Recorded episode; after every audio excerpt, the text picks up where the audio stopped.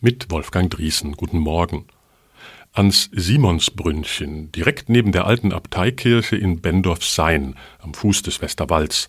Da bin ich als kleiner Junge mit meinem Opa spaziert. Wir wuschen uns die Augen, denn es sollten Wunderkräfte im Wasser vorhanden sein. Pech nur, dass mein Opa ausgerechnet am nächsten Tag irgendeine Entzündung ans Auge bekam. Mein Vater hat sich damals köstlich amüsiert. An diese Anekdote muss ich denken, als ich an einem anderen Brunnen stehe, dem man auch solche heilenden Kräfte zuspricht. Es ist der Odilienbrunnen am Odilienberg im Elsass.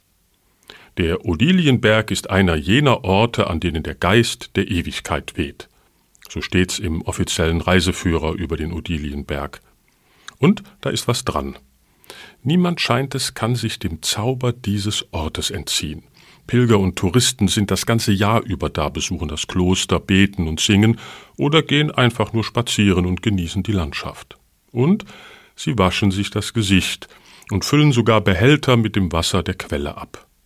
Seinen Namen haben Kloster, Berg und Quelle von der heiligen Odilia, die im siebten Jahrhundert das Kloster auf dem Berg gegründet haben soll.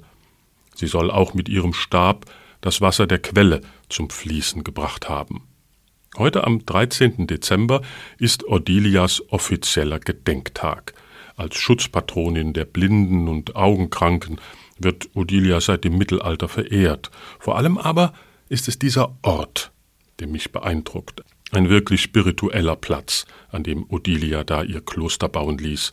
Wer sich die Zeit nimmt, kann hier wirklich auftanken und der Seele etwas Gutes tun.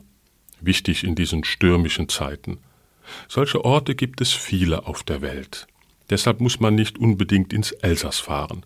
Die Menschen haben schon immer ein Gespür dafür gehabt, wo man Gott irgendwie ein Stück näher sein kann als anderswo. Und genau deshalb mache ich, wenn ich mal wieder in meine alte Heimat fahre, so oft es geht, einen Abstecher zur alten Abtei in Sein mit dem Simonsbrünnchen.